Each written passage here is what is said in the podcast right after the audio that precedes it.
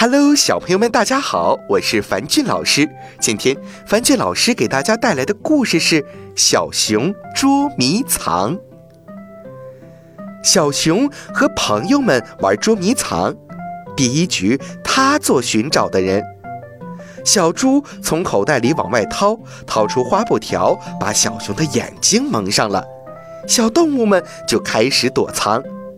小熊等了一会儿，扯下花布条，开始找朋友们了。小熊看到草堆里露出了兔子的耳朵尖儿，它捏着兔子的耳朵尖儿，把小兔捏到草堆外面来。小熊又看到了树洞里露出了小猪的尾巴尖儿，它拉住小猪的尾巴尖儿，把小猪拉到树洞外面来。小熊看到盒子里露出了狐狸的嘴巴尖儿。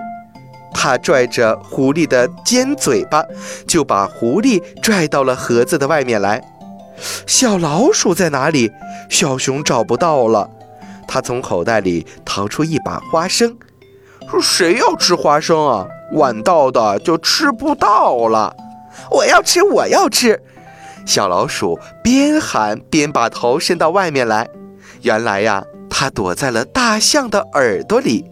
哈哈，我可把你们都找到了。小熊说：“小朋友们，在这个故事当中，我们是不是可以理解里和外之间的区别呀？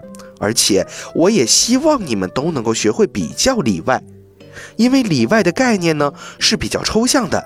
小朋友们可以和爸爸妈妈通过实物来练习，增加一下你们的感性认识吧。好了。”今天的故事就到这儿了，早点休息吧，晚安。